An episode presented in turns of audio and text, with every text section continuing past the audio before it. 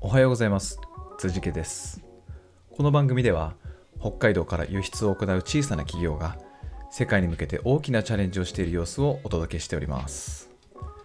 番組の内容について質問などがあればコメントをいただいたり番組名でハッシュタグをつけてツイートしていただければお答えしようと思います。それでは今日も行ってみましょう。北海道から世界の食卓へ。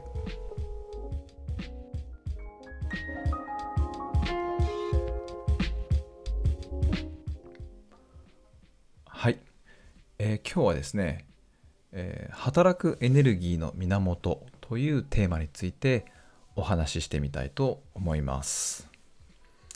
えー今日のテーマは私の個人的なあ仕事に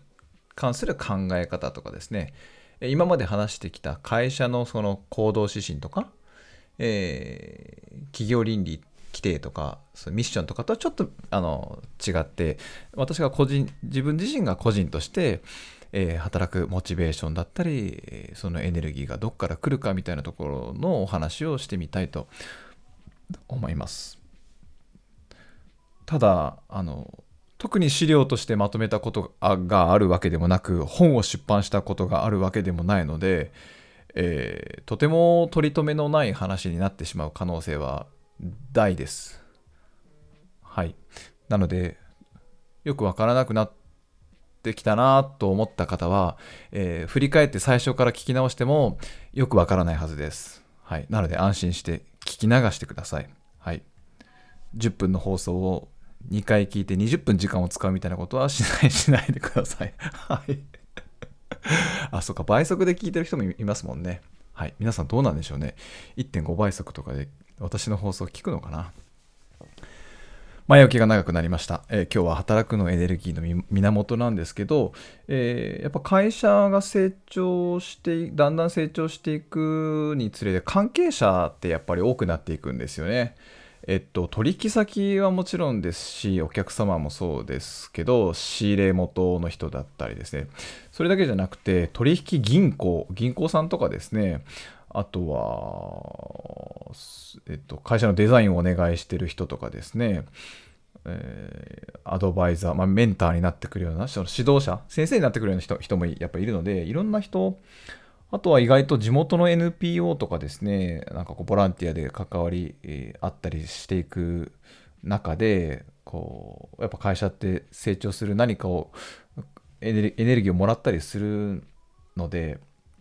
え欠かせない存在だとはあの常々思っています。はい、もちろん兄弟自分の私の兄弟とかですね家族とかにも、えー友人知人とかにも感謝したいなと思っています。はい、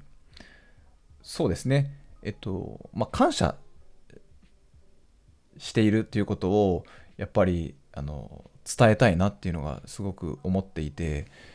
というのは、えー会社をせ会社が成長したとか自分が人間的に成長したのは皆さんのおかげなので、えーその皆様に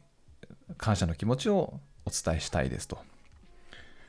でやっぱり感謝の気持ちありがとうまあズバリありがとうなんですけどありがとうございますとかそういう気持ちを伝えると自分もやっぱりあのハッピーな気持ちになるというか満たされた気持ちになりますよね。えー相手に、えっと、こちらこそありがとうとかどういたしましてっていう言葉は全然期待してなくてもとりあえずこちらがお世話になりましたありがとうございますっていう気持ちを伝える行為そのものに価値があるなというすごくあの思っています。なので年賀状は私毎年書きますし手が手書きで自分のオリジナルのデザインを作って手書きでメッセージを書いて感謝を伝えてますし、えーそうですね。なんかあのい一括でプリントした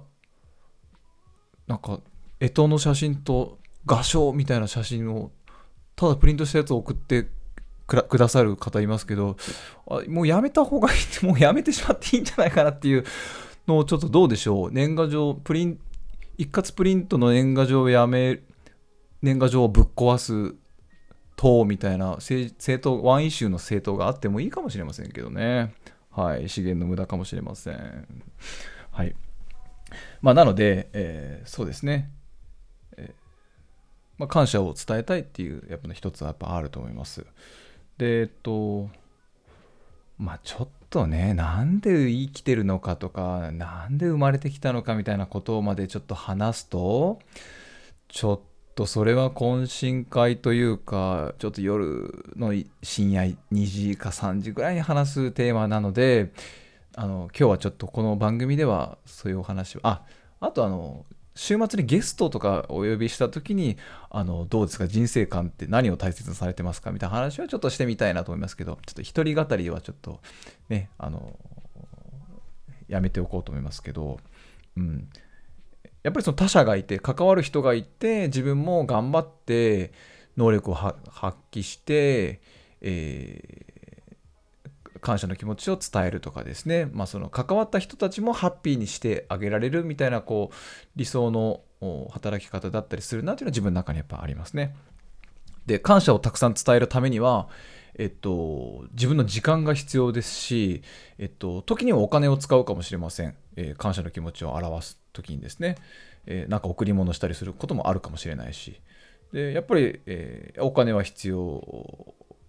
まあ、必ずしも必要じゃなくて、えー、お金もあった方がいいでしょうし、うん、もちろん気持ちもいろんな形で伝えることができますけど、うん、やっぱり時間も必要になってきます。あれ ?2 回言ったかな？そうですね。時間も必要だし、お金も必要だし、ちょっとした余裕、その感謝の気持ちを伝えるっていうのは、やっぱちょっとした余裕も必要だったりしますし、その余裕がど余裕がどこから出てくるかっていうと、その日々の雑務を自分でやらない。例えば大量のコピペ作業を1日毎週月曜日に30分かけてやってるコピペ作業を、えー、やらない、はい。まあ、やらないにはどうしたらいいかっていう、えっと、プログラミングしたり自動化いろんなツールを使って自動化して30分かかってるところを、え、5分で終わらせるとその25分の空いた時間っていうのは、えっと、自分がエネルギーになる、ありがとうございますっていうのをこう伝える伝える時間に使えるわけですよね。はい。で、その、まあ、一旦ありがとうと伝えることによってまた頑張ろうと思えるし、それまた頑張ろうっていうポジティブな気持ちが、えー、またこの別の30分の無駄な時間の、えー、業務を5分に縮めようとかっていう、えー、ところのモチベーションにつながっていったりするっていうループはあのきっとあると思います。で、えっと、まあ、なので、まあ、学ぶ、なんかいろいろ勉強するとか、なんか自動化するっていうことは、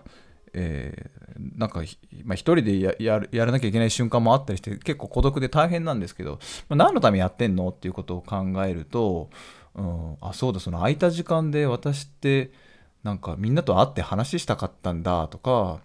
なんか空いた時間にちょっと友人と久しぶりご飯に行きたかったんだなとかっていうのを考えると、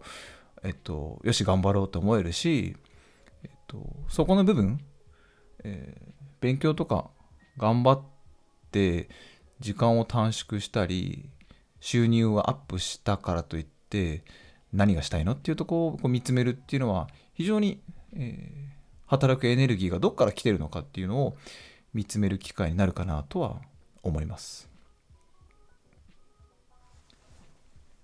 え、そういった、えー、そのエネルギーの源を探るっていうのは今私コーチングの資格取得のために、えー、勉強もしてますけどまあそうですね。コーチングを勉強する前からそういうちょっとこう一個上の次元でえっと